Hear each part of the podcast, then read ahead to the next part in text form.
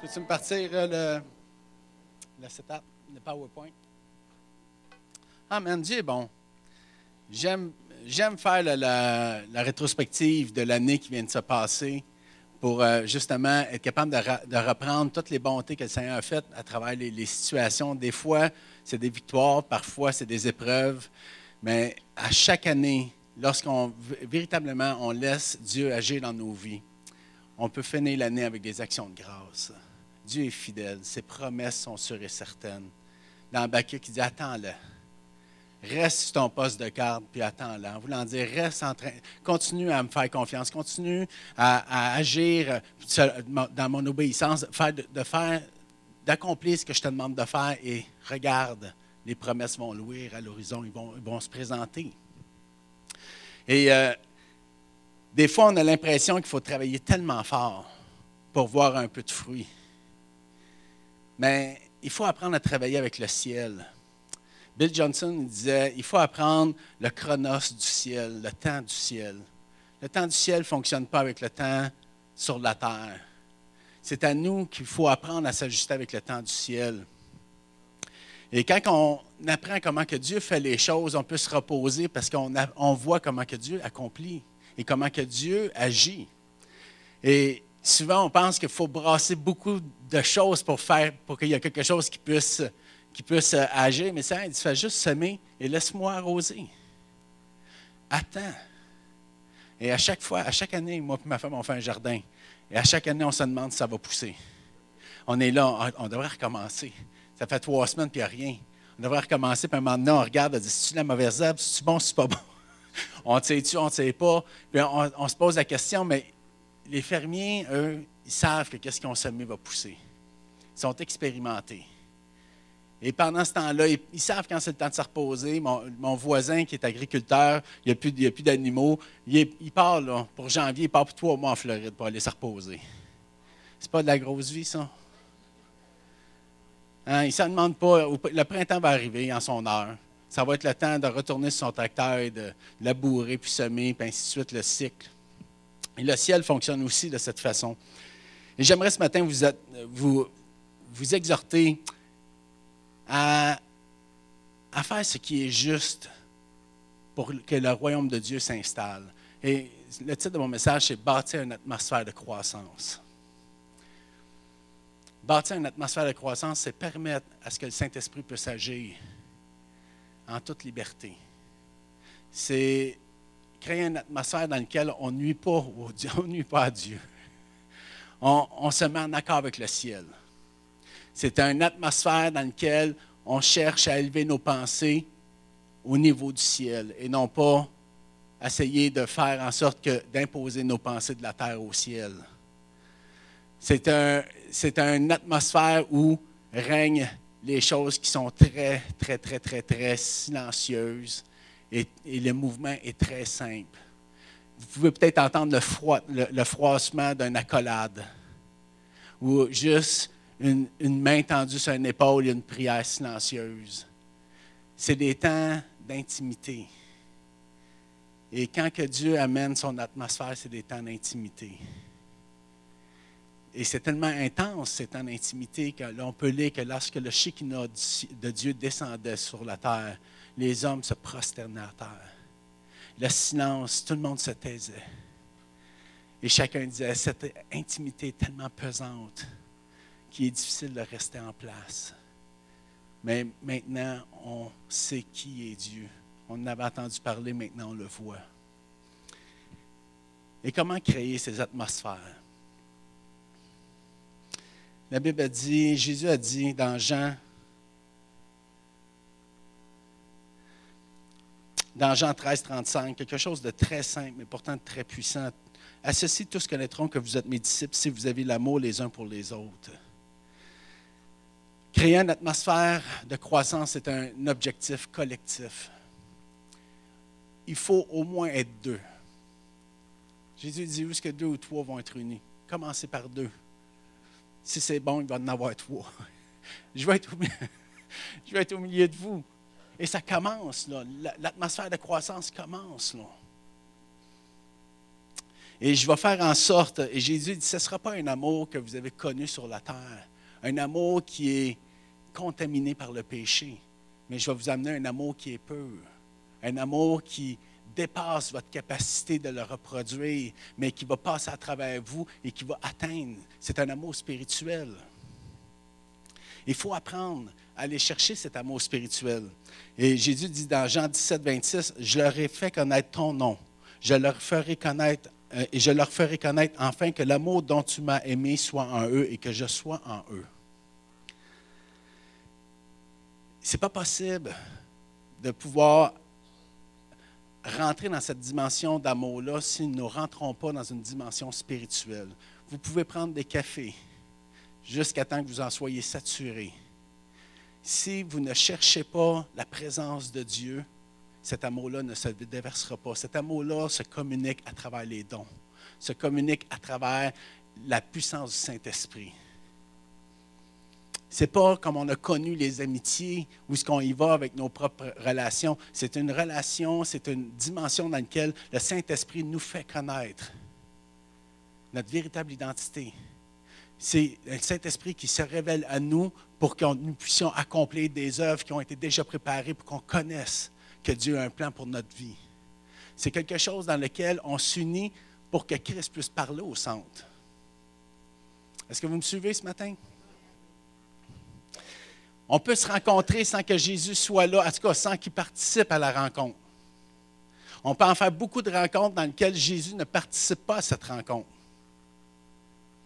Pour que Jésus puisse participer à cette rencontre, il faut qu'on lui laisse le soin de s'adresser à nous, de communiquer avec nous. Comment qu'on fait ça? Comment qu'on fait ça? Nous, on vient d'un milieu où on fait l'Église avec une, une approche très grecque et non pas hébraïque. Le, fait qu'on soit installé de cette façon, c'est une représentation de l'agropole, dans lequel il y a un orateur qui est en avant, qui fait un, message, et euh, peut-être à l'occasion, dans l'agropole, il y avait des gens qui avaient une période de questions, où qu'ils levaient la main pour poser une question, mais Jésus ne faisait pas les choses de la même façon. Jésus marchait avec ses disciples. Il accomplissait la volonté de Dieu et les disciples regardaient comment que la vie de Jésus se déroulait sur terre. Il imitait ce que Jésus faisait. Il posait des questions. La priorité de Jésus était de faire en sorte de transmettre sa mission. Sa priorité était que ceux qui marchent avec lui comprennent ce qu'il est en train d'accomplir. Et ce genre de relation-là a créé une atmosphère de croissance.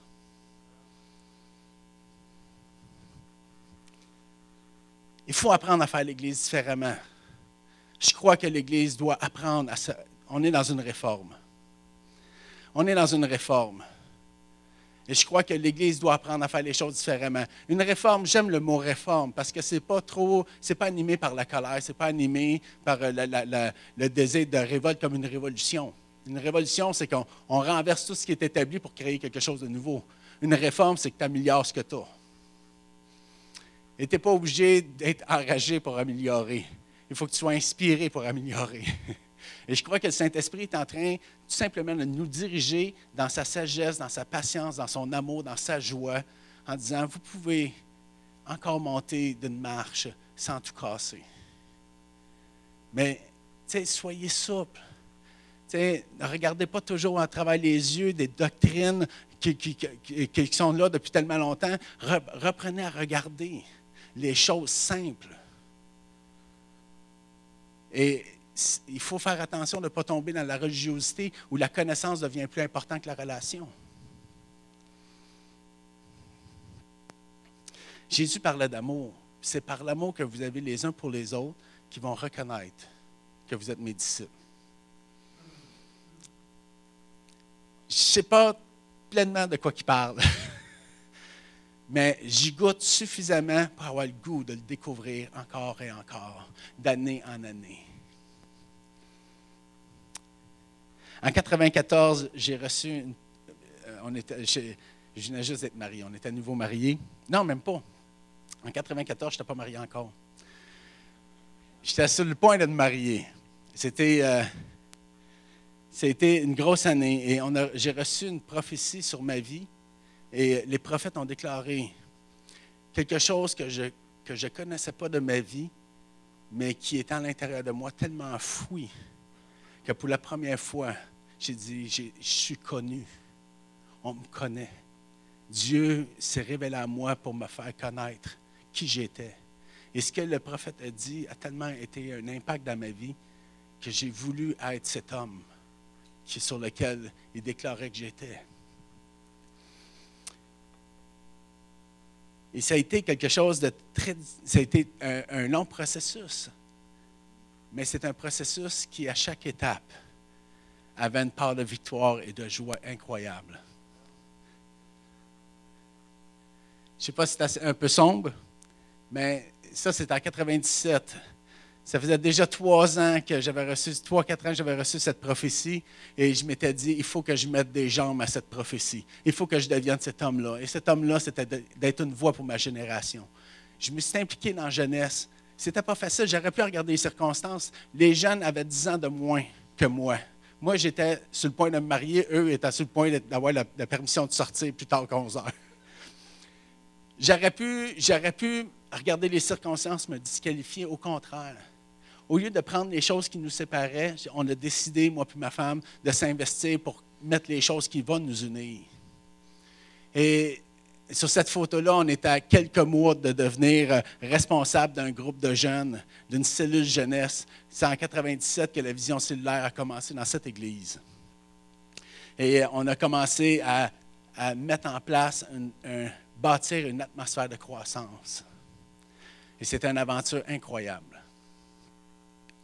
Vous savez, le ciel ne marche pas comme nous, on marche. Nous, on croit que la sagesse euh, s'acquiert avec l'âge. Le ciel, la sagesse s'acquiert avec ceux qui ont le Saint-Esprit. Et un enfant peut prophétiser sur ta vie et déclarer des choses qu'aucun homme pourrait déclarer. Peut, peut, te connaître encore plus, encore plus, grandement que ceux-là qui t'ont côtoyé dans ta vie, seulement sur une parole prophétique d'un enfant. Il y a un livre qui s'appelle le le théâtre des Hautes-Cévennes, où il y a un réveil qui s'est passé, c'est des enfants qui que le Seigneur a utilisés. Un enfant de neuf mois a prophétisé. Moi, il ne savait même pas parler, puis il s'est m'a prophétisé. Vous savez, quand que Dieu commence à ouvrir les cieux, les choses les plus extraordinaires qu'on voit dans les Écritures ça réalise dans les jours dans lesquels on peut vivre. Vous savez, vous dites, ah, c'est moi, je trouve ça quand même assez impressionnant qu'un enfant de 9 mois peut prophétiser, mais je, trouve encore bien plus impressionnant qu'un âne arrive à corriger un roi. Et je, je, vais être émerveillé d'avoir un enfant qui prophétise de 9 mois, mais de voir mon chien en train de me jaser et me reprendre, ça, par exemple, je pense que je ne m'en remettrai pas.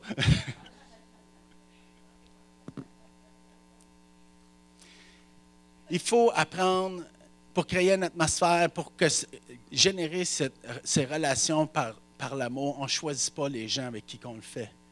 On le fait simplement à partir d'où ce qu'on est, puis à partir de qu'est-ce qu'on nous allons développer. Et c'est une des raisons pour lesquelles il faut apprendre à, à, ne pas résister à notre environnement dans, dans lequel, si Dieu nous a placés dans une église, Dieu nous a placés dans une famille, c'est qu'il y a un plan pour nous. Il faut apprendre à être obéissant. Il faut apprendre à regarder, non pas avec nos yeux de la chair, mais avec les yeux de l'esprit et d'obéir à ce que Dieu nous demande. La majorité des gens que je rencontre, leur plus grand regret, ce n'est pas ce qu'ils ont fait, c'est ce qu'ils auraient dû faire. Ils regrettent de ne pas avoir fait ce qu'ils auraient dû faire. La majorité des gens regardent les contraintes puis décident de ne pas accomplir. Et c'est l'ensemble des regrets qui occupent souvent la vie des gens. J'aurais dû être un bon parent, j'aurais dû être un bon leader, j'aurais dû être bon, j'aurais dû faire c'est ça. Mais lorsqu'on obéit au Saint-Esprit, on a la, conviction d'avoir accompli ce que Dieu nous demandait. Et ça change nos vies partout où ce qu'on est. J'ai eu l'occasion dans ma vie professionnelle d'agir à même titre que j'agis ici. Je ne me suis pas limité. J'ai fait les choses différemment parce que je parlais à des gens différents avec une compréhension différente. Mais mon désir de vouloir rentrer en relation avec eux était aussi intense et aussi vrai qu'elle l'est avec vous. Tu ne peux pas être intime à une place et pas l'être à une autre. Tu l'as ou tu ne l'es pas. Tu ne peux pas être un être une journée et pas être un être une autre journée. Tu l'as ou tu ne l'es pas. Et c'est un principe, un mécanisme de dire qui je suis, je suis, je ne suis pas un caméléon, je suis exactement ce que je dois être. Et c'est le Seigneur qui nous apprend à vivre avec cette, avec cette intégrité-là parce qu'il nous fait connaître notre identité. J'ai eu l'occasion d'avoir quelques années de côtoyer Jean Béliveau. Je ne suis pas un amateur de hockey, fait que je n'étais pas nécessairement super impressionné. On a dû me dire que c'était Jean Béliveau. Parce que je ne savais pas c'était qui. Puis on m'a conté aussi que c'était quelqu'un de très, très, très, très connu pour euh, les Canadiens, qui était même l'ambassadeur des, Canadiens. Et pendant les années, j'ai côtoyé cet homme. Et quand j'ai rencontré un homme avec une, grandeur d'âme. Sa femme était croyante, et je crois que lui aussi, mais c'était une personne qui prenait rarement la parole pour rien. Ce n'était pas un homme qui aimait les débats il était, était, choisi comme ambassadeur des Canadiens à cause de son habileté à honorer les gens. Et cet homme, en côtoyant, j'ai pu, avoir l'occasion de prier pour lui, de prier pour sa famille. Il est tombé malade dans les dernières années, que j'ai travaillé. Et euh, ce que je dis, c'est que tout simplement que Dieu nous permet de côtoyer les grands de ce monde. Ça fait partie des promesses des fils de Dieu. Dieu vous amène à des endroits où vous allez côtoyer des gens puissants. Parce que ces gens puissants-là, ont besoin d'entendre. Et habituellement, c'est rare que c'est les gens de son entourage. C'est souvent des chrétiens qui percent comme des Daniel, qui arrivent à atteindre ces hommes-là. Mais je peux vous dire de quoi, si vous marchez seulement dans le désir de vouloir rentrer en relation avec les gens, vous allez rentrer en relation avec beaucoup de gens. Dans Corinthiens, donc, euh, il dit qu'il y, a un élément important pour lequel on peut être amené à justement rentrer dans ces qualités de relation. C'est qu'il faut avoir une vie sanctifiée. Le péché produit en, eux, nous des malformations relationnelles, émotionnelles et psychologiques. Quand le péché agit en nous, nous devenons des gens qui rentrent difficilement en relation avec les autres. Nous avons de la misère à communiquer, nos pensées ne sont pas amenées pour bénir les gens, mais souvent pour essayer de tirer quelque chose des gens. Et au lieu de devenir quelqu'un qui bénit, on devient quelqu'un souvent qui tire beaucoup d'oxygène et qui pompe beaucoup d'air alentour de nous. Parce que le péché crée en nous un vide et on a un besoin de le combler. Alors, c'est important que vos relations soient sanctifiées. Dans 2 Corinthiens 7, 1, ayez donc de telles promesses, en voulant dire des promesses que Dieu nous a, bien-aimés. Purifions-nous de toute souillure de la chair et de l'esprit, achevant notre sanctification dans la crainte de Dieu.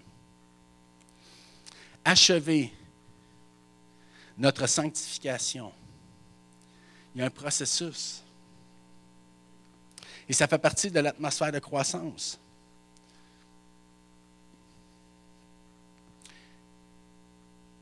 la sanctification, le désir de vouloir des relations et d'avoir des sentiments, une hygiène, une hygiène émotionnelle qui permet de créer des contacts avec des gens qui sont peut-être pas aimables ou peu aimables, mais de continuer à les aimer parce que qu'est-ce qu'ils sont ne définit pas mes comportements, moi.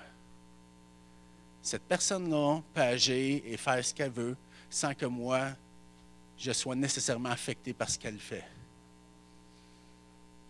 vous voulez savoir à quoi, ça, à quoi ressemble, regardez comment Jésus marchait.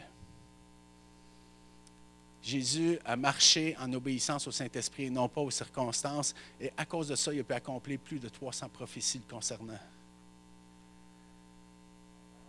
Malgré que des gens ont pris des décisions sur sa vie, il savait si cette décision-là est en lien avec sa, destinée ou non.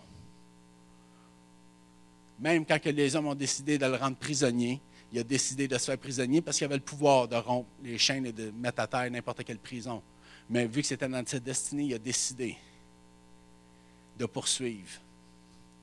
C'est la même chose quand il nous arrive des accidents sur la route. Est-ce que vous croyez que c'est une tuile qui vous tombe sur la tête ou c'est une opportunité à Dieu de démontrer sa fidélité envers vous?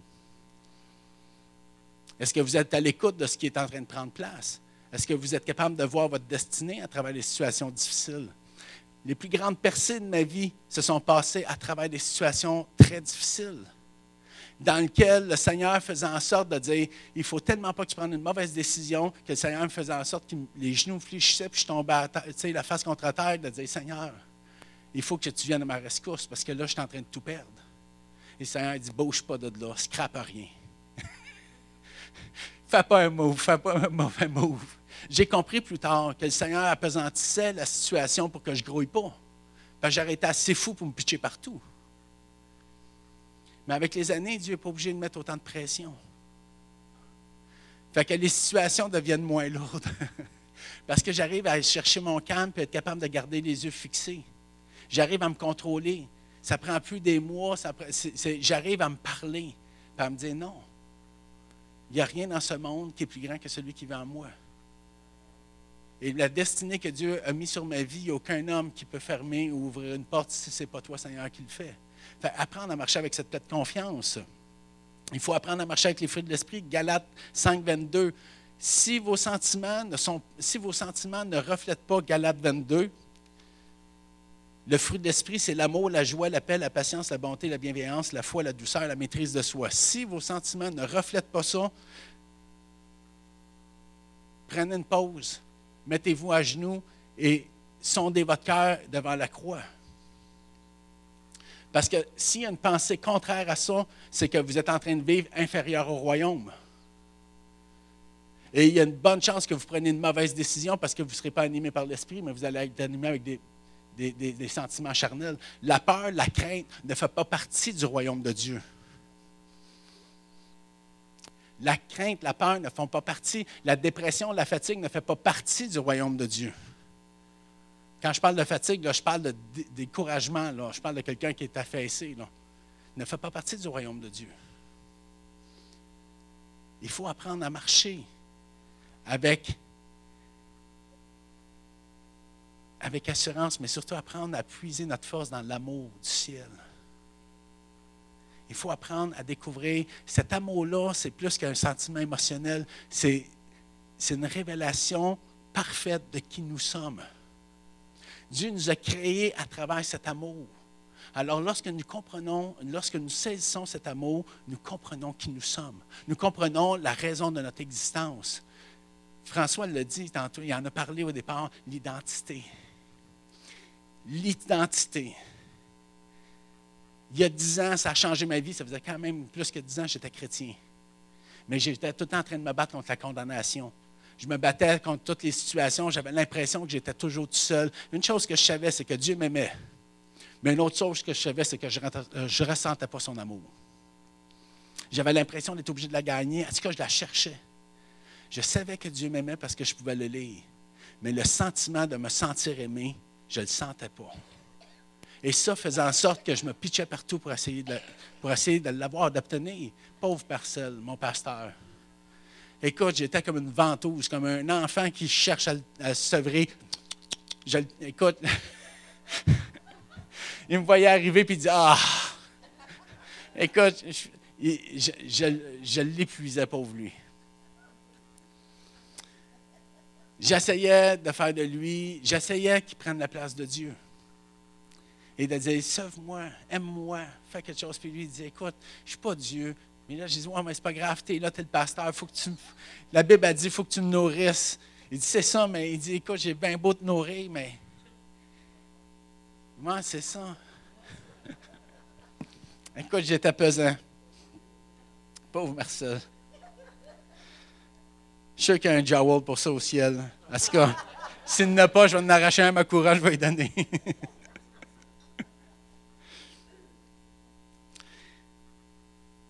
il y avait beaucoup de sentiments à l'intérieur de moi qui ne reflétaient pas le royaume, qui ne reflétaient pas l'amour de Dieu. Pourtant, je connaissais beaucoup d'histoires de la parole de Dieu.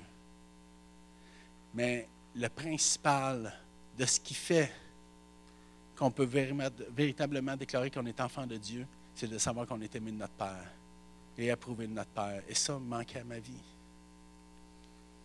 C'était difficile. Et vous savez comment que Dieu a fait pour que je puisse connaître cet amour et grandir par une atmosphère de croissance, par des adolescents, par ma femme, mais surtout par des adolescents qui m'ont aimé d'une façon tellement spirituelle que, que littéralement j'avais ce, sentiment-là d'être aimé par Dieu. Et ce, qui est, drôle des fois, c'est qu'on veut tellement épater la galerie les plus grands que nous. Mais c'est souvent les, ceux qui sont, c'est notre autorité qui sont les plus fidèles. C'est souvent eux qui ont les paroles les plus justes on est là, et on ne se soucie pas trop qu'est-ce qu'on a de l'air parce qu'on veut tellement épater la, personne au-dessus de nous, mais eux, pendant ce temps-là, ils nous observent. puis quand on leur demande de dire qui, dites-vous que je suis Puis ça fait mal à l'oreille quand on l'entend. C'est pas le fun de se faire dire Tu as l'air d'un pan qui sait pas comment étirer ses plumes pour attirer l'attention. Mais il faut apprendre à se remettre dans, ce verset très clair, c'est par l'amour que vous avez les uns pour les autres. C'est par l'amour que vous avez les uns pour les autres que les gens vont reconnaître que vous êtes disciples. Il y a quelque chose là-dedans qui fait qu'il n'y a pas nécessairement une hiérarchie qui domine qui va parler à qui. Mais il y a une famille, une communion dans laquelle le Saint-Esprit peut agir. Un des premiers un des trois éléments que ce matin, il y en a plusieurs, mais je voudrais parler de trois éléments importants qui constituent cette atmosphère de croissance et dans laquelle nous sommes appelés à, la bâtir. Le premier, c'est l'hospitalité. Le deuxième, c'est la générosité. Et le troisième, c'est le service. L'hospitalité. C'est un mot qui veut simplement dire, dans son origine, dans l'étymologie de ce mot-là, ça signifie être hôte. Nous sommes l'hôte de notre prochain. Donc, nous, nous sommes une maison qui accueillons notre prochain. Et le mot hospitalité n'est pas nécessairement emmené euh, euh, toujours dans la Bible en disant hospitalité, mais parle beaucoup de cette capacité-là de laisser les gens rentrer dans nos vies, d'avoir la capacité de communiquer cœur à cœur. Et l'hospitalité est peut-être le, principe qui décrit le mieux comment que nous devons apprendre à se voir nous avons la responsabilité d'inviter les gens à souper chez nous, dans nos vies. Ça veut dire quoi ça? Ça veut dire quand une personne rentre dans ta maison, elle devrait être en mesure de rentrer dans ton intimité. Qu'est-ce que Jésus a dit dans l'Apocalypse? Je frappe. Et si tu rouvres la porte, je vais aller souper chez toi. Quels sont les deux plus grands versets, les deux plus grands commandements qu'on retrouve dans la parole de Dieu? Tu aimeras le Seigneur ton Dieu de tout ton cœur, de toute ton âme, de toute ta force et de toutes tes pensées, et ton prochain comme toi-même. C'est encore de l'hospitalité. Ouvre ton cœur pour que Dieu vienne habiter. Ouvre ton cœur pour que ton prochain puisse venir habiter. L'hospitalité, c'est une capacité de rentrer en relation avec les gens. Ce n'est pas de dire qu'est-ce que cette personne-là peut faire pour, moi, mais de dire qu'est-ce que moi je peux faire pour cette personne-là.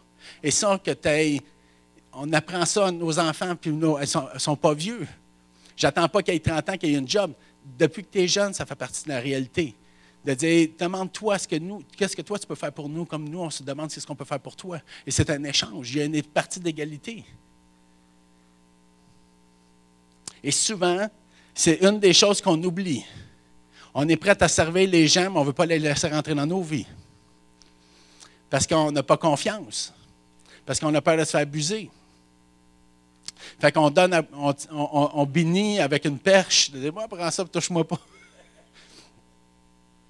Mais la Bible a dit, si vous faites ça, vous ne pouvez pas bâtir une atmosphère de croissance. Vous devez bâtir une relation équitable.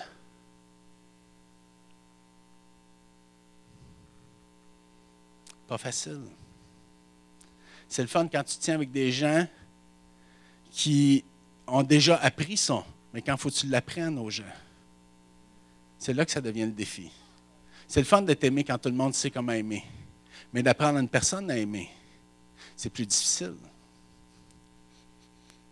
L'hospitalité, c'est beaucoup plus que nécessairement d'ouvrir sa maison, mais ça fait partie d'ouvrir notre maison. La Bible parle beaucoup de promesses reliées à notre demeure beaucoup de promesses sont reliées à notre demeure. Beaucoup de promesses sont reliées à la qualité des valeurs qui sont communiquées dans notre demeure.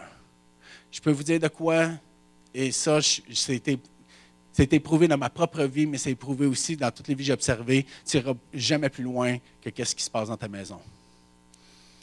Tu prêcheras jamais plus fort que ce que tu prêches dans ta maison. Et tu n'auras aucune puissance ailleurs, aucune puissance plus grande que ce que tu as dans ta maison. Si tu ne peux pas adresser dans ton, mariage la vérité, tu vas avoir de la misère de l'adresser ailleurs si tu n'es pas capable d'élever tes enfants à marcher avec une moralité et d'amener tes enfants à marcher dans la sainteté, tu ne seras pas capable de l'amener à une génération. Lorsque Dieu te demande d'être une voix pour ta génération, ça commence par ton foyer. Et je, peux être, pouvais être sûr que l'hospitalité, c'est un mot qui est détesté dans l'enfer. Les démons détestent ce mot-là. Parce qu'il veut, veut tellement que tes portes de ta vie soient fermées parce que la journée où les portes de ta vie sont fermées, le Saint-Esprit, ni Dieu, ni il n'y a pas personne qui rentre. Et c'est pour ça qu'il y a une priorité. Si Dieu rentre dans ta vie, Dieu va te permettre d'ouvrir la porte pour toutes les autres personnes alentour de toi. Parce que tu vas être riche et abondant pour bénir les gens. Alors c'est important de dire, si Dieu ne rentre pas dans vos vies, il ne dirige pas vos vies, vous allez avoir tout le temps l'impression que les gens devant vous ont le pouvoir de, dérober ce que tu as. Mais si Dieu est présent dans votre vie, il y a une chose que vous allez être sûr, c'est de dire, tu ne pourras jamais épuiser ce que j'ai. Ce que j'ai est en abondance. Parce que j'arrive à voir, Dieu me révèle ma capacité de dire, je suis patient, pas parce que j'arrive à endurer puis je suis résilient, je suis patient parce que je vois ta blessure. Puis ta blessure ne m'atteint plus parce que j'ai de la compassion pour toi parce que j'ai la vérité. J'ai de la joie parce que je sais que Dieu va être au rendez-vous, parce qu'il est fidèle, parce qu'il m'a donné une parole. Pas parce que les circonstances vont mal. J'ai de la joie parce que Dieu me permet de passer à travers des circonstances. Et c'est important que dans l'hospitalité, pour créer une atmosphère de croissance, que vous ayez en dedans de vous cet esprit où Dieu agit pour ouvrir la porte à ceux qui vous entourent. Les cellules, c'est une chose incroyable parce que dans les cellules, on va d'une maison à une autre. Et à chaque maison, nous pouvons relâcher quelque chose dans lequel il y a une bénédiction qui vient parce que Dieu a beaucoup de promesses concernant vos maisons. Il y a, plusieurs années, il y a quelqu'un qui me disait Ouais, mais pourquoi qu'on ne fait pas ça à l'Église? Dire c'est bien plus facile de faire ça à l'Église. De puis là, je ne savais pas trop quoi répondre. J'ai dit Ouais, mais il y a des versets qui parlent que c'est bon dans la maison. mais Seigneur m'a révélé il dit Quand vous allez de maison en maison, vous êtes comme des abeilles qui transporte le pollen. Vous butinez. C'est-à-dire, vous ne savez pas ce que vous portez. Vous ne savez pas la puissance de ce que vous déclarez quand vous arrivez dans un foyer et que vous déclarez dans ce foyer qui est béni. Vous n'avez aucune idée. Imagine-toi de dire que on, peut voir dans la parole de Dieu comment que les gens ont été bénis quand ils ont accueilli des prophètes. Mais quand vous accueillez l'Église dans votre maison, vous imaginez, vous n'avez pas seulement le prophète, vous avez l'apôtre, l'évangéliste, vous avez toute la bénédiction. Et c'est quelque chose que nous avons vu à travers comment que Dieu agissait à un niveau plus grand que nous.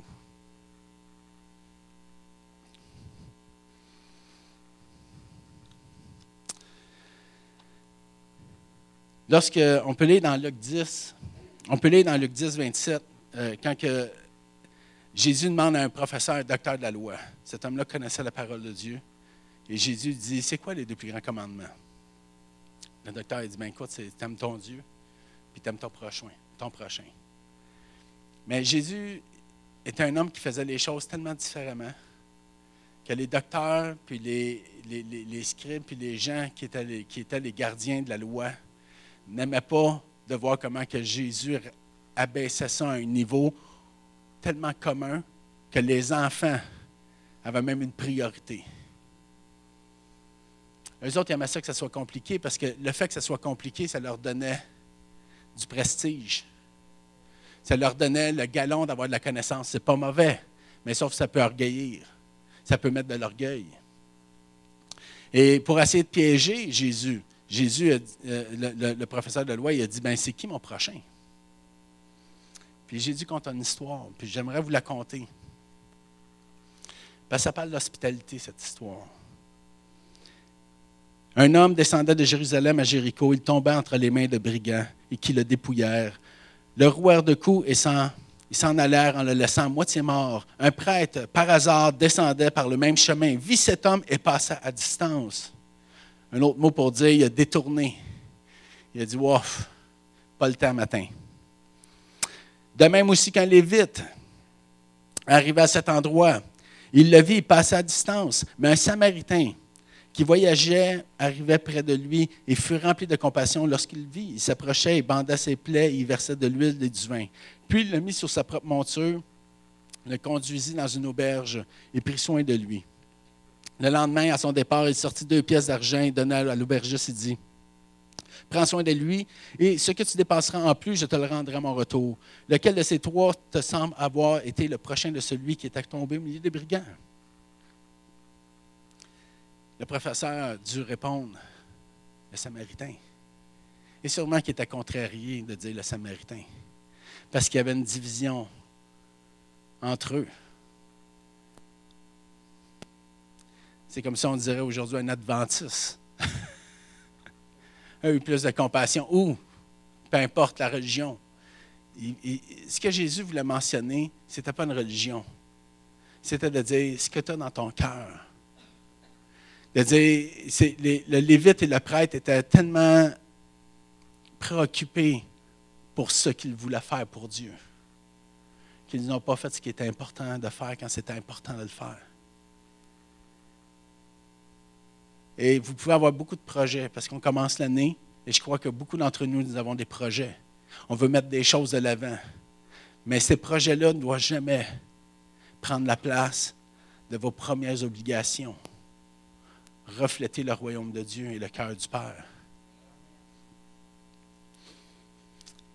L'hospitalité, c'est quelque chose qui vous permet de rester en contact, de dire, je ne fais pas les choses pour être, mais parce que je suis aimé, je fais les choses pour transmettre cet amour. Alors tout ce que je fais est important. Je ne suis pas obligé d'avoir un grand projet pour devenir important. Ce que je fais, je le fais parce que c'est important et c'est juste de le faire. Et c'est souvent là ce que je vous dis qu'on on, s'aperçoit que Dieu fonctionne d'une façon tellement différente. Pendant que tu es en train, toi, de te préoccuper des choses qui sont importantes autour de toi, Dieu ouvre des portes qu'aucun homme ne peut ouvrir. Tu as des promotions dans lesquelles tu ne penserais même pas avoir. Tu as des opportunités qui arrivent droit devant toi, que ça t'aurait pris des années pour avoir, mais que Dieu met à ta disposition parce que tu réponds à quelque chose qui est vital pour le royaume, l'hospitalité. Tu accueilles les gens. La semaine passée, j'ai prié pour une sœur dans le Seigneur qui a reçu un certificat à son travail, pour la qualité de son travail, la qualité de son accueil, pour son sourire. C'était écrit tu es tellement souriante, tu brilles. On veut, on veut te remercier, on veut souligner qui tu es, parce que tu es tellement importante. Mais vous savez, cette personne-là, un an auparavant, elle se disait, je ne sais pas ce que je peux faire dans mon milieu de travail. C'est tellement difficile, c'est tellement fermé, c'est militaire, puis c'est comme, je ne sais pas ce que je peux faire. Puis on a dit, inquiète-toi pas, Fais juste chercher à rendre, à, étendre la bénédiction là où jour après jour, et laisse le Seigneur agir. Un an après, elle dit Écoute, elle dit Quand tu sais qui tu elle dit Quand tu réalises ce que tu portes, elle dit C'est comme un parfum. tu ne contrôles pas l'odeur qui se déverse. Tu fais juste en mettre matin après matin. Puis t'embombes. Je pouvais rentrer, lorsque je travaillais au centre jeunesse, vu que c'était un lieu comme un hôpital qui est très fermé, je rentrais dans les unités puis je savais déjà qui, travaillait. À cause des parfums. C'est fou, hein?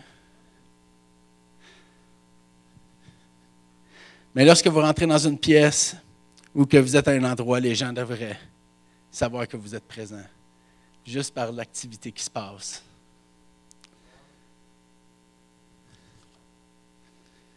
Le deuxième, ah, l'hospitalité. Vous savez, il y a une puissance.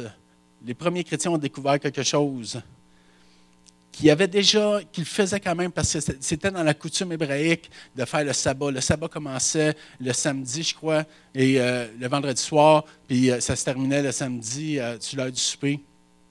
Et pendant cette période-là, c'était une période extrêmement familiale. La famille était réunie et il y avait une cérémonie qui se faisait. Et dans cette cérémonie-là, il y avait, ça commençait où c'était habituellement la femme qui invitait la présence de Dieu en allumant les chandelles, puis en mettant, euh, je pense qu'il y avait du parfum aussi. Et il y avait tout un processus dans lequel la femme amenait la gloire de Dieu tranquillement. Et la famille participait et ensuite le père commençait à faire la lecture pour enseigner sa famille. Mais malgré ça, malgré que la connaissance rentrait, il y a quelque chose que les disciples ont découvert.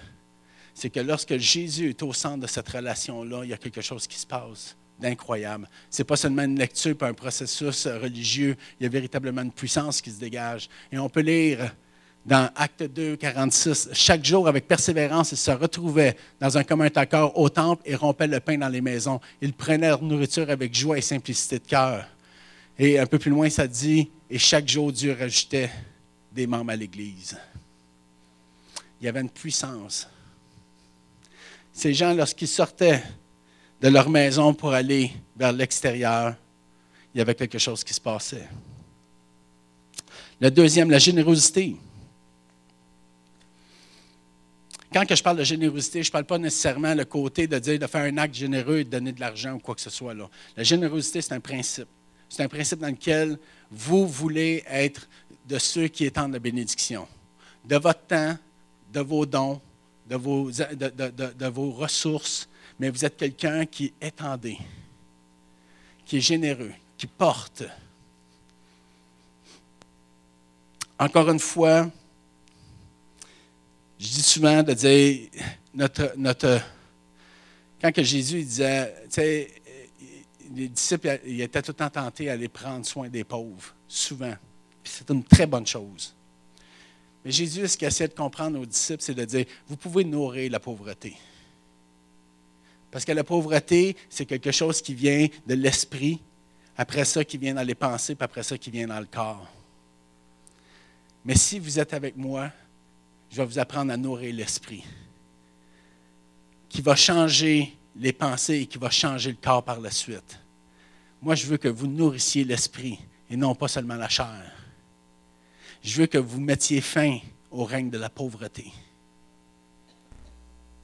Parce qu'une personne qui arrive à ce niveau-là peut avoir des raisons dans lesquelles il est, captif de certaines mauvaises pensées ou de mauvaises attitudes ou de mauvais comportements dans sa vie qui reproduit toujours l'échec. Jésus ne disait pas de ne pas prendre soin des pauvres, mais d'être efficace en prenant soin des pauvres, d'être généreux en fonction du ciel et non pas des choses de la terre nécessairement. Et quand on dit d'être généreux, la première chose que tu apprends quand tu es généreux à partir du royaume, c'est que tu peux prophétiser sur les gens et changer leur vie. Tu peux prier pour les guérir. Tu peux chasser des captivités dans leur vie. Tu peux commencer à déclarer les choses qui vont prendre place dans sa vie.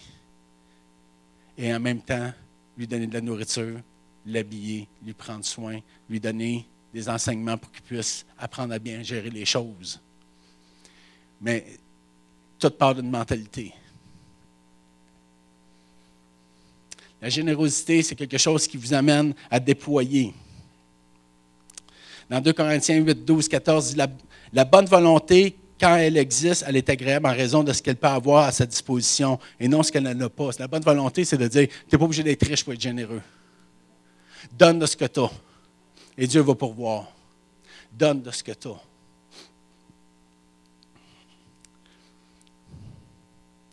Mais plus loin, il dit, car il s'agit non de vous exposer à la détresse pour soulager les autres, mais de suivre une règle d'égalité dans les circonstances présentes. Votre superflu pourvoira à leurs besoins, afin que le superflu pourvoie pareillement au vôtre, en sorte qu'il y ait de l'égalité. Voici mon point important concernant la générosité, et ça, j'en parle pour tous les deux, pour tous les gens qui aspirent. De dire, si tu es généreux en fonction de seulement de donner un processus, de dire tu vas t'exposer à beaucoup de malheur. Parce que comme moi j'étais avec Marcel, avec mon pasteur, j'avais une blessure qui faisait que lui, peu importe ce qu'il me donnait, ça coulait et je perdais. Et il a fallu que je sois réparé pour être capable de recevoir et garder ce qu'on me donnait. Alors, si votre idée d'être généreux n'est pas d'amener la personne à être égale à vous, vous allez laisser des plumes. Est-ce que vous comprenez? C'est la notion. Si votre désir n'est pas faire que cette personne-là devienne ton égal pour qu'elle puisse, elle aussi, étendre la générosité, mais que tu acceptes sa condition sans brancher, cette personne-là va t'épuiser. Cette personne-là va te tirer du jus jusqu'à temps parce que maintenant, tu ne te mets pas au niveau de ce qu'elle est appelée à être, mais tu te dresses au niveau de ce qu'elle est. Puis elle est dépendante. Elle a besoin de ressources. Et si tu ne vois pas plus haut de sa vie, si tu ne déclares pas quelque chose de plus grand dans sa vie, mais cette personne-là va rester dépendante de toi jusqu'à temps qu'elle te suce jusqu'à la lit. Et je peux vous dire de quoi? De dire, j'ai beaucoup de vues de leaders qui ont dit, moi, je ferme ma porte. Je suis plus généreux, je m'offre plus, je me ferme et je m'encadre, ou je garde une perche, tout le monde à bout de perche. Pourquoi? Parce qu'ils n'ont pas appris ce principe-là. La première chose que j'essaie de dire à un jeune homme qui est devant moi, c'est de dire, il faut que tu deviennes un homme. Il faut que tu laisses ce qui est enfant et tu deviennes un homme. Et voici ce qu'un homme doit faire. Il doit être responsable, engagé, fidèle.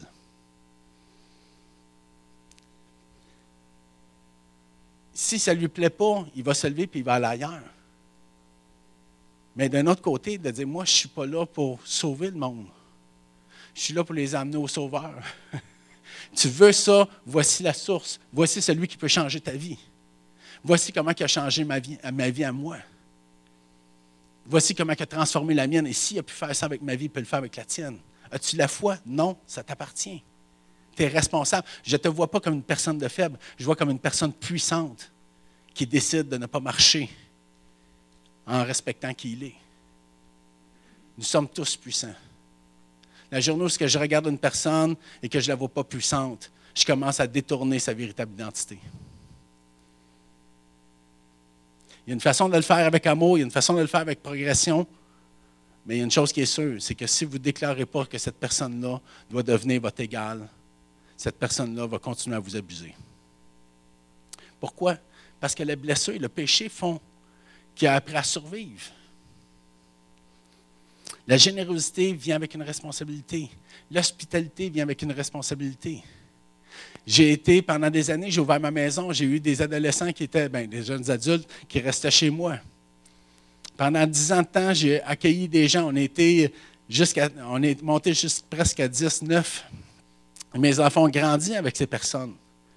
Mais je peux vous dire de quoi, dans ma maison, eux devaient se comporter avec les mêmes règles pour tout le monde dans la maison. Il n'avait pas le droit d'écouter. Il y avait des films qu'il n'avait pas le droit d'écouter. Et même si tu as 25 ans, tu n'écoutes pas un film. Il y a certains films qui ne passent pas dans la maison, ni sexualité, ni horreur, de toutes les formes imaginables. Et encore aujourd'hui, quand il y a encore une scène qui arrive à se présenter, on cause sa manette. Et on passe. Pourquoi? Parce que je veux garder la pureté du cœur de mes enfants. Et ces gens étaient venus vivre chez moi parce qu'ils voulaient avoir un endroit, un, foyer qui pouvait s'élever. Alors, on a gardé la pureté et la chasteté sur leur vie. Quand ils franchissaient la porte, ça leur appartenait, mais ce qui se passait sous mon toit était sous ma responsabilité. J'ai été hospitalité, j'ai eu de l'hospitalité, j'ai eu beaucoup de générosité, mais il y avait quand même une droiture. C'est que ces gens-là devaient se soumettre à mon autorité. Et je n'avais pas une autorité pour les dominer, au contraire. On avait, c'était incroyable. C'était les années où on écoutait le moins de TV. on faisait présent deux heures faire la vaisselle. On, on, soupait à 5, 5 h 30 on sortait de table à peu près vers 8, 9 heures. Pourquoi? Parce qu'à chaque soir, c'était un partage incroyable. C'était un partage incroyable. On a eu tellement de plaisir, j'ai tellement grandi. Parce que ces gens-là me voyaient vivre. J'étais leader sur leur vie. J'étais leader de jeunesse à cette époque-là. J'étais leader sur leur vie. Et ces gens-là me voyaient vivre en tant que leader à la maison. Et euh, c'était des jeunes adultes qui n'avaient pas appris tout le temps à tenir leur langue ou à avoir de la, diplomatie. C'était à dire les choses. Fait que quand je faisais de quoi qui n'était pas correct, ils se liguaient pour venir, me pointer au coin de la table, de dire Joanne, c'est pas un leader qui fait ça. Mais c'était de bonne guerre. De dire Seigneur, il dit la vérité. Je le prends comme un homme. Le troisième point, le service. Le service. Dans 1 Pierre un, un service. Ah non, non, non, non, attends un petit peu. Ah, c'est ça. Ah, on ne le voit pas bien. OK. 1 Pierre, comme de bons dispensateurs de diverses grâces de Dieu, que chacun vous, vous mette au service des uns, euh, des autres. Attends, voyons. Je commence à rewind ça. Comme de bons dispensateurs des diverses grâces de Dieu, que chacun de vous mette au service des dons des, des autres le don qu'il a reçu. Pas facile. Les dons que vous avez, et ça, c'est vraiment les dons que vous avez, ou le ministère que vous avez, n'est pas là pour vous faire un nom. Et ça, c'est quelque chose qui doit changer. Si on veut créer une atmosphère de croissance, il faut que ça, ça change, cette pensée que vous êtes en train de, de courir après votre ministère. Votre ministère, premier ministère, c'est d'utiliser votre don pour le service des autres. Et ça, ça fonctionne à même titre que Jésus dit, je ne suis pas venu ici pour être servi, mais pour être ici pour servir. Je ne suis pas ici pour être élevé, mais je suis ici pour vous élever. Comment votre don devient-il un marchepied pour l'autre? C'est quand que tu amènes ton don à dire, voici, je veux, te faire don de mon don, pour que toi aussi tu puisses en user puis en, en jouer. Et ce que j'aime des cellules, c'est que dans les cellules, quoique je suis peut-être le leader en train d'animer, mon rôle à moi, c'est que chacun anime, que tous puissent prier et tous puissent prophétiser, que tous puissent déclarer l'identité des autres et je les amène en action, parce que je suis au service de eux pour qu'eux puissent rentrer dans leur don. Comme Jésus a fait. Et apprendre à se servir mutuellement, ce n'est pas de dire comment que toi tu pourrais être profitable pour moi, mais comment que moi je peux être profitable pour toi. Peut-être que vous pensez que cette pensée est loin de ce que Dieu vous amène à faire. Vous savez, il y a, j'ai un, depuis deux ans, je cultive un rêve que je crois que Dieu a mis à cœur, parce que j'ai eu quand même pas mal de personnes qui m'ont prophétisé là-dessus, d'écrire un livre. À chaque fois que je viens pour taper la première note, pour commencer le premier paragraphe, le Saint-Esprit dit, il va falloir que tu le vives avant de l'écrire. Et je dis, puis je m'en tout le temps, Seigneur, de dire, ouais, mais, tu sais, qu'est-ce que tu veux, tu sais, qu'est-ce que je sens? Puis le Seigneur dit, moi, je veux que tu écrives sur la formation de disciples. Je veux que tu écrives comment bâtir la formation de disciples. Et ça me parle, le Seigneur dit, sois, sois le serviteur de tous. Et si tu veux les diriger, sois esclave de tous. si tu veux savoir, si tu veux écrire comment être de bon, bon former des disciples, c'est que lorsque tes disciples vont commencer à former des meilleurs disciples que toi tu as formés. Lorsque des gens vont te surpasser parce que tu as tellement eu d'impact dans leur vie, tu as tellement focusé à investir leur vie qu'eux ont réussi à aller plus loin. Comme un père déverse un héritage à ses enfants, pour comme un père espère que ses enfants puissent aller plus loin. Il faut que cette pensée-là dans le service retrouve sa place dans l'Église c'est important que nous soyons en mesure de connaître les services et de se servir mutuellement. J'apprécie beaucoup l'Église ici parce que je connais ceux qui ont des dons de, guérison, des dons de prophétique et des docteurs et ainsi de suite. Et quand j'ai besoin, je m'en vais puiser aux bonnes sources. Et, ça et j'ai appris à marcher en connexion avec le corps. Si j'ai besoin d'un coup de main, je vais avoir la main. J'ai besoin d'un coup de pied, je vais avoir le pied. C'est vrai. Mais quand tu as besoin d'être encouragé, tu sais qu'il aller voir. Quand tu as besoin d'être, repris, ben, tu sais qu'il aller voir. il y a tout le temps, mais on apprend à fonctionner. Et c'est à travers les cellules que j'ai appris à savoir, parce que dans les cellules, les dons sont activés. Et ça fait partie d'une atmosphère de croissance. On peut lire d'une façon différente comment que comment on peut, dans une relation où ce que l'hospitalité, où ce que la générosité est mise en place, comment ces dons peuvent être servis dans 1 Corinthiens 12, 7, 11. À chacun, la manifestation de l'Esprit est donnée pour l'utilité commune. Comment nous sommes communs? Comment, dans, quelle, dans quelle façon que nous sommes véritablement communs? Comment que votre vie est en contact avec d'autres vies de façon où ce que les valeurs de l'hospitalité et les valeurs de la générosité sont activées? N'est pas commun s'il n'y a pas cette, communion-là. En effet, l'un est donné par un esprit la parole de sagesse, un autre une parole de connaissance selon le même esprit, un autre la foi, dans le même, esprit, un autre le don de guérison, dans le même esprit, un autre le don d'opérer des miracles, un autre la prophétie, un autre le discernement des esprits, un autre la, la diversité des langues, un autre l'interprétation des langues. Un seul et même esprit opère toutes ces choses, le distribuant à chacun en particulier comme il veut. Quand ça est en action, vous grandissez. Vous grandissez. Non seulement vous grandissez parce que vous le faites, mais vous grandissez parce qu'à travers l'application de ce que vous faites, à travers la, dispensation des dons que Dieu vous donne, vous prenez de l'assurance, vous prenez de la maturité. Et lorsque vous arrivez dans des milieux où il n'y a rien de tout ça, bien, vous êtes affermi pour être capable d'agir. Vous savez, c'est une puissance de pouvoir euh, emmener une atmosphère différente quand vous avez la liberté de pouvoir prophétiser dans votre milieu de travail. Prophétiser dans mon milieu, ils ne sont même pas chrétiens. C'est pas grave. C'est pas important de savoir la doctrine de pourquoi que tu fais les choses. C'est ce qu'ils ont besoin d'entendre, c'est ce que Dieu a dit sur leur vie. Ils ont besoin d'entendre ce que Dieu voit de leur vie. Ils ont besoin de voir le Saint-Esprit agir. Faites-le avec sagesse. Faites-le avec compassion. Faites-le comme des serviteurs qui arrivent pas avec une chaudière d'eau de dire Tiens, tu avais soif. Non. Tu sais, souvent, on arrive avec tellement une, on arrive tellement avec une déconnexion que, que quand j'entends des fois des choses de dire Est-ce que tu as vraiment laissé rentrer Dieu dans ton cœur avant de rentrer en contact avec les autres? Est-ce que tu as véritablement vu, est-ce que tu as vu ton milieu à travers le regard de l'amour de Dieu? Parce que j'ai l'impression que tu arrives pour essayer d'accomplir ou d'essayer de te dégager d'une culpabilité parce que tu as l'impression d'être inutile. Puis là, tu dis, ben écoute, je vais me faire rejeter, comme ça, ça va être réglé. Tu es-tu en train de faire de l'auto-sabotage? Remets-toi en question. Comment ça, je n'arrive pas à aimer mon milieu de travail?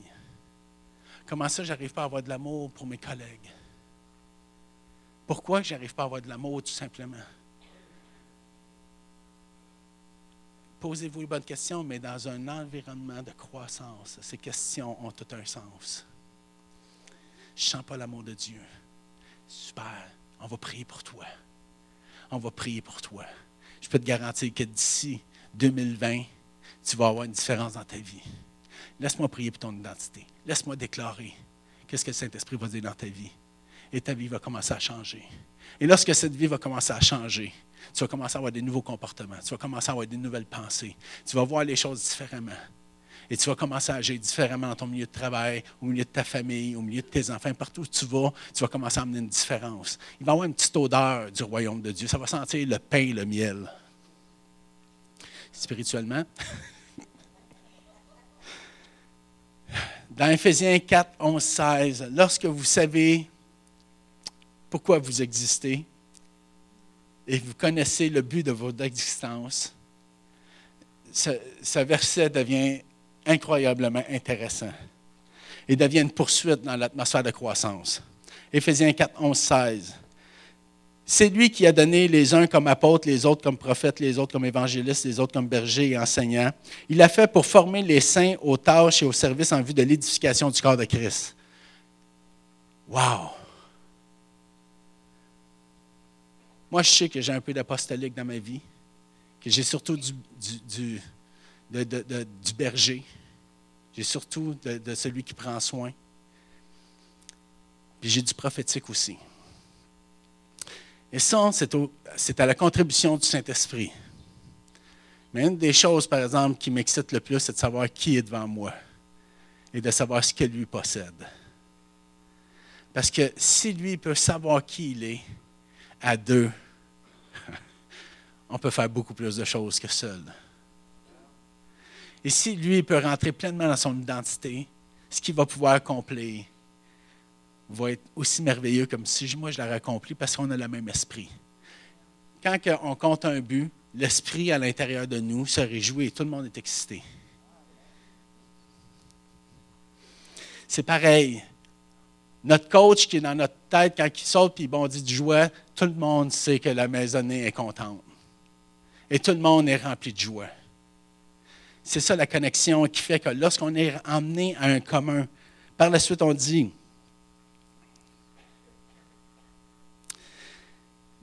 jusqu'à ce que nous parvenions tous à l'unité de la foi, à la connaissance du Fils de Dieu, à la maturité de l'adulte, à la mesure de la stature parfaite de Christ. Vous savez, je déteste me faire reprendre par quelqu'un qui essaie de me pionner, quelqu'un qui essaie de me discréditer parce que je ne sens pas que sa parole est pour m'édifier. Mais il est tout simplement là parce qu'il sent que peut-être je suis une menace pour sa vie ou peu importe. Mais j'ai de la difficulté à prendre, même si c'est la vérité. Mais en étant quand même, je dois quand même écouter, parce que Dieu me donne la sagesse de ne pas, fermer mes oreilles. La vérité reste la vérité, peu importe qui, qui l'amène. Mais par exemple, quel privilège lorsque des gens qui t'aiment t'entourent. Et parce qu'ils ont le souci de veiller sur ton cœur, vont souvent couvrir beaucoup de fautes sur ta vie. Ils diront pas tout ce qu'ils pensent, par honneur pour toi. Mais par exemple, ils vont toujours t'inviter de dire ici, ici, tu peux poser cette question que tu n'as pas appris à poser à l'extérieur. Est-ce que je suis une personne qui reflète la stature de Christ? Est-ce qu'il y a quelque chose dans ma vie qui devrait être corrigé? Vous pouvez parler parce que je sais que vous m'aimez. Vous allez choisir les bons mots. Vous allez même vous retenir en sachant que le Saint-Esprit parle beaucoup mieux et ça, c'est une atmosphère incroyable pour permettre à ce que la maturité prenne place, permettre pour que les dons ne soient pas activés dans une confrontation parce qu'on est avec des gens qui se sentent menacés parce qu'on a un ministère ou on veut faire du ministère. Il qui lui prophétiser? Ça a tué tellement de prophètes. C'est qui lui penser nous enseigner? Ça tué tellement d'enseignants. Il n'est pas bon, lui, il bégaye puis il fait une affaire, il est bon à rien. Mais oui, c'est ça. Laisse les enfants grandir. Donne la place à l'enfant de grandir puis de prendre de la maturité. Dire, quand une personne réussit, vous savez, c'est quoi la, chose la plus triste dans cette histoire? C'est quand les gens réussissent dans, la, dans l'adversité. Ils finissent par dire, si tu veux faire mon métier, il va falloir que tu manges la garnotte. Et c'est pas vrai. C'est pas vrai. C'est pas vrai que tu deviens, c'est pas vrai que tu deviens meilleur parce qu'on t'a en fait baver tu deviens meilleur parce que tu es aimé. Il y a des pensées, parce qu'on est né au Québec. Le Québec, c'est on mange la racine, parce qu'on n'est pas assez, on pas assez fiers de manger les fruits. Puis on mange notre semence parce qu'on n'est pas assez, investisseur pour investir, pour manger de la récolte. Et on a souvent une pensée de petitesse, ce qui fait que quand quelqu'un réussit, on, y en veut, dans le fond, de nous faire montrer encore notre petitesse. Il nous fait refléter notre échec. On n'aime pas que les gens réussissent parce qu'on a l'impression que c'est un parvenu puis que nous, on n'est pas parvenu. Mais cette pensée-là doit prendre fin dans l'Église. Doit prendre fin dans l'Église. On ne peut pas avoir un esprit de rivalité et en même temps amener une atmosphère de croissance la stature parfaite de Christ. Ainsi, nous serons plus des petits-enfants ballottés, emportés par tout vent et doctrine, par la ruse des hommes et leur habileté dans les mauvaises, dans les manœuvres et d'égarement. Mais en disant la vérité dans l'amour, nous, nous grandirons à tout point de vue vers celui qui est la tête Christ. C'est de lui que le corps tout entier, bien coordonné, une solide, solidement uni. Il y a une autre version qui dit une solide assemblage grâce aux articulations dont il est muni, sa croissance en fonction de l'activité qui convient à chacun de ses parties. Il s'édifie lui-même dans l'amour. Cette solide assemblage, qu'est-ce qu'elle peut accomplir? Lorsqu'on se met ensemble et qu'on commence à prier ensemble pour que des choses puissent changer et que la gloire de Dieu puisse agir dans nos vies. Il y a une période de ma vie où je travaillais dans un endroit assez difficile. Et ma cellule était là pour m'exhorter. Moi, j'arrivais avec mes limites et eux prophétisaient avec moi les choses qui étaient au-dessus des limites. J'arrivais avec les obstacles de la vie, et eux mettaient de la foi dans ma vie. Quand j'étais prêt à lâcher, eux autres, ils disent c'était destiné. Puis, écoute, il y avait vraiment il y avait une, coordination dans ma façon de faire les choses, que je suis devenu dépendant. Dans le fond, de dire OK, il faut, que j'entende ce que vous avez à dire. J'ai besoin d'entendre ce que le Saint-Esprit a à dire. Puis j'activais les dons. J'avais besoin d'être édifié. J'avais besoin d'être construit. Et on a découvert ça. Moi, j'étais un de ceux qui croyaient qu'il fallait vraiment que ce soit des grands prophètes qui prophétisent sur ma vie, que ce soit crédible? Il fallait vraiment que ce soit des gens puissants dans l'esprit pour que ce soit crédible? Puis ce qui a été le plus fort dans ma vie, c'est que ces gens-là me voient, cas, une fois dans leur vie. Peut-être que leur parole est puissante, puis qu'il y a une parole avec vraiment une onction. Mais ce qui a permis que ces paroles-là puissent être activées, c'est la nourriture quotidienne et les paroles activées au quotidien.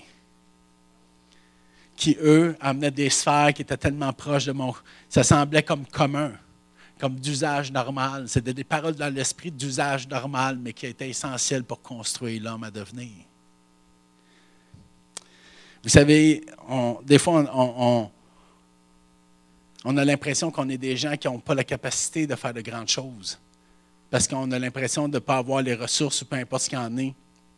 Mais j'aime m'inspirer des hommes qui n'ont pas regardé à leurs ressources, mais ont regardé avant tout à, la capacité du ressource du royaume de Dieu.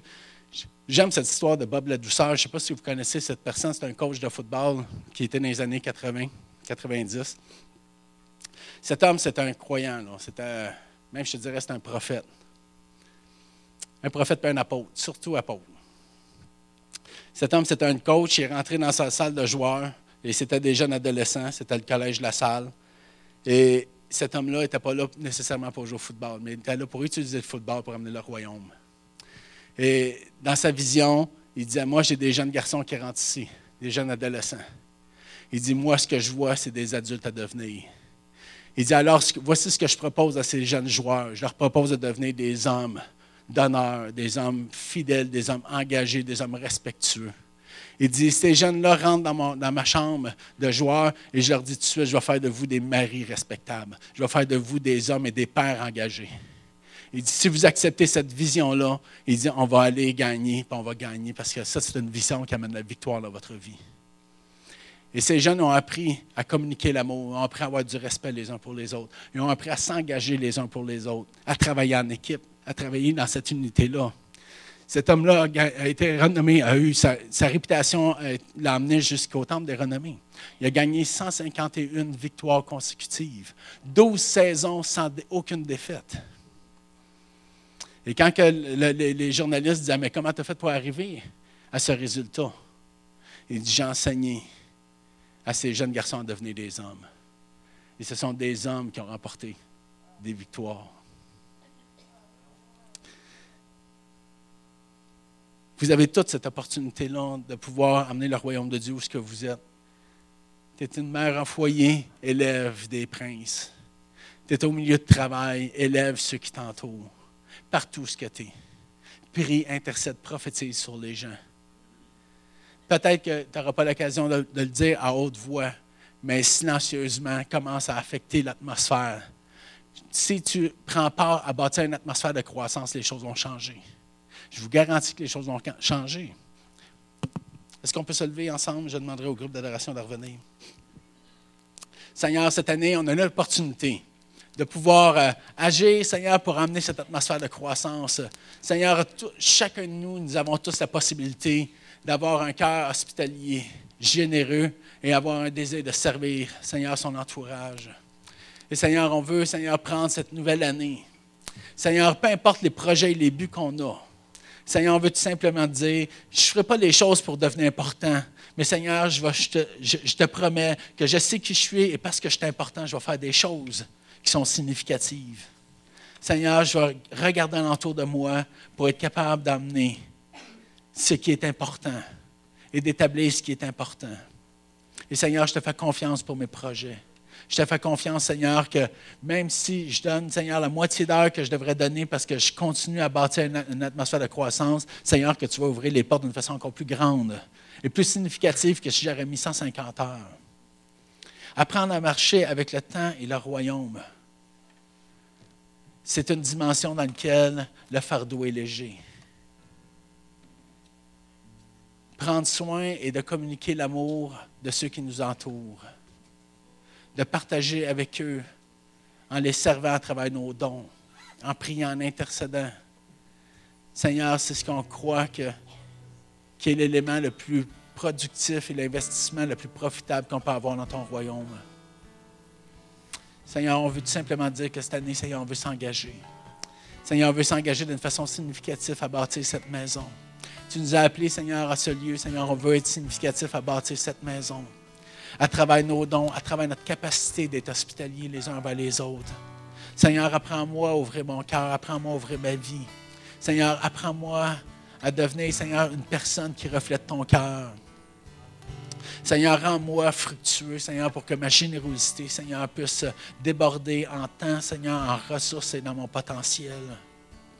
Seigneur, rends-moi au service, Seigneur, des uns et des autres. Seigneur, cette année, je veux grandir. Je veux croître. Mais Seigneur, je veux voir aussi les gens croître alentour de moi. Seigneur, augmente ma prière, Seigneur, c'est que tu puisses augmenter la communion les uns avec les autres. Seigneur, on, on veut avoir cette révélation, Seigneur, parfaite de ce que ça peut ressembler, Seigneur, la chapelle chrétienne, une solide assemblage, une machine puissante, Seigneur, pour le royaume. Seigneur, on veut élever, Seigneur, des apôtres, on veut élever des évangélistes, des docteurs. Seigneur, on veut élever, Seigneur, ceux qui vont apporter la parole, Seigneur, avec puissance et force. Seigneur, on veut l'amener, Seigneur, premièrement, de un à un. Et Seigneur, de l'amener par la suite, Seigneur, si tu désires qu'on l'amène, Seigneur, à une plus grande échelle. Mais Seigneur, on veut avoir la capacité de s'investir comme des vases communicants. Merci Seigneur pour l'œuvre que tu as accomplie en 2019. Seigneur, merci Seigneur pour tous ceux et celles, Seigneur, qui ont décidé de prendre part, Seigneur, à cette Église comme des nouveaux membres. Seigneur, merci Seigneur pour les leaders, Seigneur, qui marchent semaine après semaine, semaine, après semaine pour amener ta parole. Seigneur, disponible, fidèle. Merci Seigneur pour tous ceux et celles, Seigneur, qui occupent, Seigneur, une place de service. Seigneur, on te rend grâce, on était plus de 85 personnes au souper des bénévoles. Seigneur, qui prend soin de cette maison, Seigneur, comme la prunelle de tes yeux. Seigneur, on en prend soin. Seigneur, continue à agir à travers nos dons. Seigneur, élargis l'espace de nos vies, élargis l'espace de nos dons, élargis l'espace de nos capacités. Alléluia. Alléluia. Je vais vous souhaiter une très bonne année. Que la puissance et la force de l'Esprit soient en vous. Mais je prie vraiment pour cette année, une année où vous allez euh, vraiment grandir et croître dans le corps, dans l'amour agapé. Seigneur, on veut te relâcher, Seigneur, pleinement notre disponibilité. Que le Seigneur vous, que le Seigneur vous remplisse de sa paix. Je souffle sur vous pour que l'onction puisse vous accompagner dans vos milieux de famille. Vous puissiez commencer à étendre la bénédiction dans vos familles. Je vous mets au défi de dire si encore un père, un grand-père qui est encore présent dans vos familles, demandez-lui d'étendre la bénédiction. Demandez-lui d'étendre la bénédiction. Si cette personne a plus que 60 ans, plus, elle devrait comprendre ce que vous êtes en train de demander. et encouragez-les. Alléluia. Merci Seigneur pour ce que tu as accompli cette année. Amen.